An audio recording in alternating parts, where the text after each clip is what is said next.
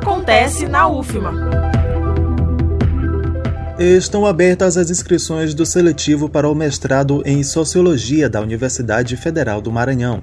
O curso tem duração de dois anos com atividades optativas e obrigatórias em duas linhas de pesquisa. A primeira abrange questões urbanas e rurais e a segunda, educação, sociabilidade e representações sociais.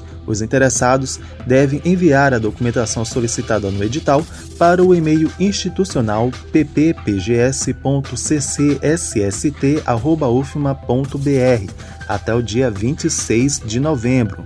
O seletivo vai ser realizado pela AGUFMA, Agência de Inovação, Empreendedorismo, Pesquisa, Pós-Graduação e Internacionalização da Universidade Federal do Maranhão.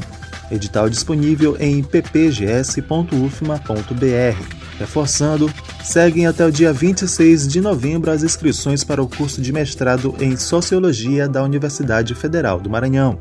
Participe! Da Rádio Universidade FM do Maranhão, em São Luís, Wesley Santos. Acontece na UFMA.